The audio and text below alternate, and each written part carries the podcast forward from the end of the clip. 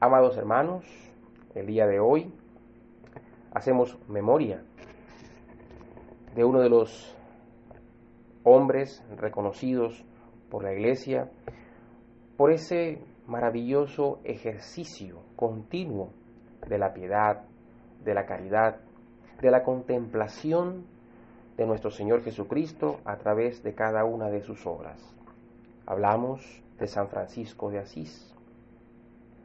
Queridos hermanos, cuando conocemos, cuando revisamos, cuando nos tomamos el tiempo para consultar su vida, sus obras, sus acciones, podemos identificar fácilmente a alguien que vivió una vida conforme a las palabras que hemos escuchado en el Santo Evangelio de hoy, en las epístolas a los hebreos y al mismo tiempo en la lectura del libro de Isaías. San Francisco de Asís fue un hombre que buscó por todos los medios la santidad a través de las acciones con su prójimo. A través de su vida fue buscando ese modelo perfecto que nosotros tenemos en nuestro Salvador Jesucristo, en quien nosotros debemos poner siempre nuestras metas. A través de la vida de San Francisco de Asís podemos identificarnos muchas veces con sus luchas, con sus temores, con sus dudas, pero en especial hay que destacar ese pleno ejercicio, esa plena pasión por la caridad, por esa ayuda desinteresada con todos aquellos, no solamente seres humanos, y también con los animales, con toda la creación en general. De alguna manera es colocarnos en sintonía con la misma creación, es entender que nosotros no somos ajenos a ella y al mismo tiempo entender que nuestro Señor nos dio potestad sobre esta naturaleza, sobre las cosas que tenemos y utilizando las eh, palabras de San Ignacio de Loyola, todas estas cosas fueron hechas para que a través de ellas nosotros podamos precisamente crecer en santidad. Así que queridos hermanos, es precisamente un día como hoy donde nosotros debemos meditar y reflexionar sobre qué tan fuerte, sobre qué tan importante es esa meta en nuestra vida. Porque ciertamente es fácil para nosotros diseñar planes de vida fundamentados en metas terrenales. Son quizá las que más abundan en nuestro corazón, son quizás las que más abundan en nuestra mente. Pero ¿qué hay realmente de esa carrera de la que nos habla el apóstol San Pablo? Cuando él incluso nos dice que todo lo demás lo tiene por basura, porque realmente lo único que le interesa es estar en la presencia del Señor, es poder de alguna manera eh, hacer feliz ese corazón de Dios a través de su vida, a través de sus actos, a través de esa transparencia, de esa integridad que debe caracterizar a todo buen cristiano. ¿Qué tan importante es diariamente para nosotros esa búsqueda de la santidad a través del prójimo?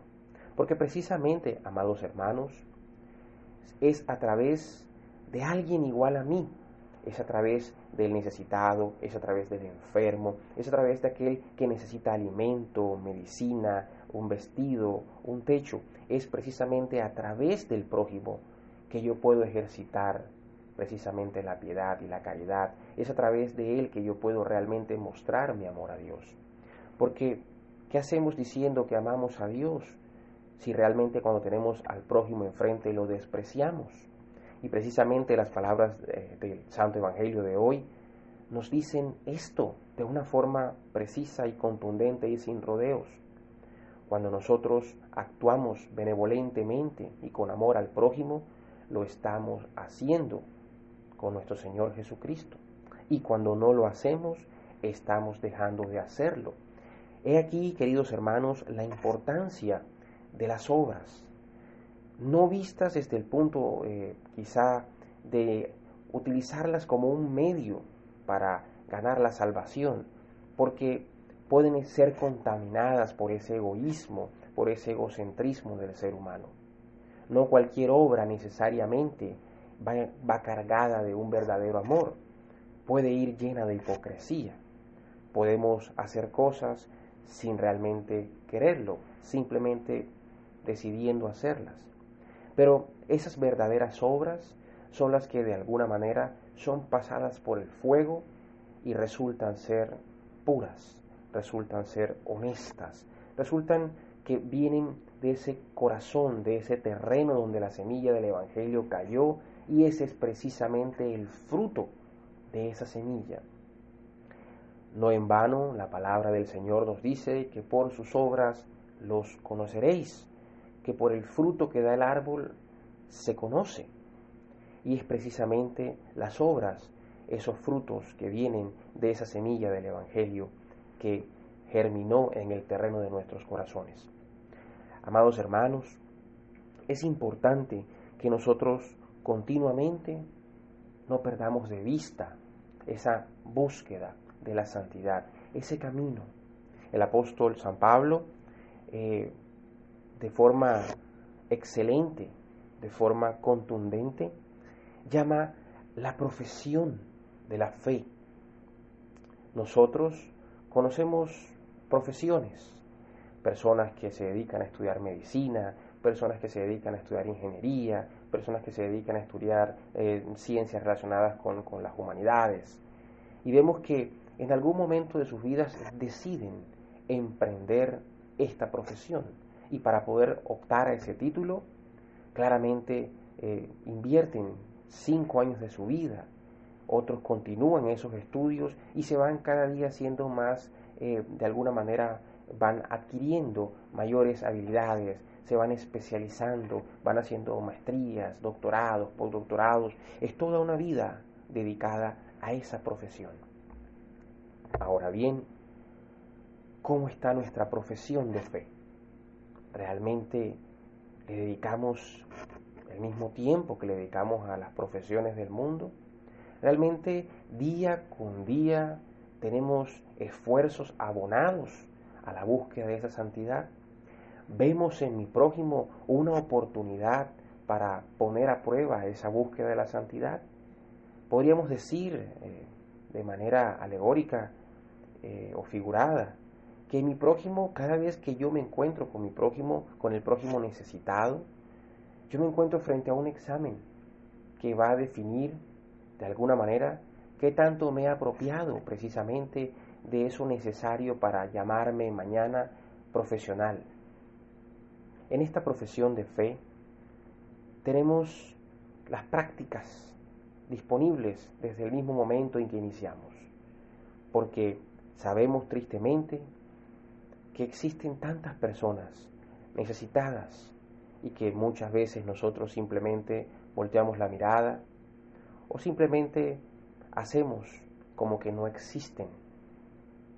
Hablamos de paz, discutimos temas de valores, hablamos sobre moralidad, hablamos sobre ética, hablamos y discutimos sobre prosocialidad, sobre eh, ayuda a, a nuestros hermanos inmigrantes. Hablamos de todos estos temas. Y hablarlos es fácil. Pero convertirnos en gestores del cambio, eso es diferente. San Francisco de Asís nos muestra una vida de un hombre dedicado a ser gestor del cambio, a tomar una iniciativa, a vivir una vida diferente, a buscar de algún modo un camino a través de nuestro Señor Jesucristo a esa santidad, basado en los principios de compartir, de serse parte de la misma creación, colaborando en ella misma. Es triste ver cómo es más fácil decir las cosas que hacerlas, pero precisamente la diferencia entre decir algo y hacerlo radica en la voluntad. Pasar de lo dicho a lo hecho requiere un esfuerzo, pero requiere antes una disposición a hacerlo, requiere de nuestra voluntad, requiere que nosotros tomemos concienzudamente la decisión de a partir de un momento en nuestras vidas empezar a vivir realmente el cristianismo a través de ese darnos al prójimo. Porque queridos amados, hermanos, precisamente Jesucristo mismo nos dijo con estas palabras, yo he venido a servir, no a ser servido.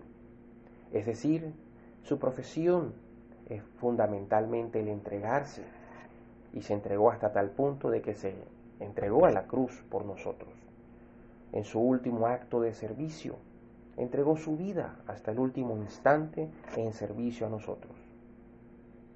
Y es ese ejemplo, y es ese derrotero, y es precisamente ese el horizonte sobre lo que el verdadero cristiano debe buscar, debe avanzar.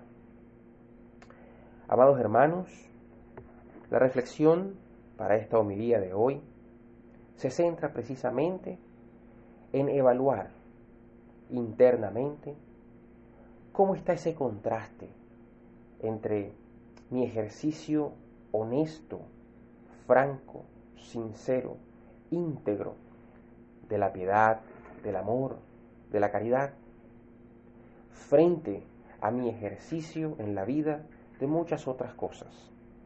¿Qué tanto importa el prójimo en mi vida?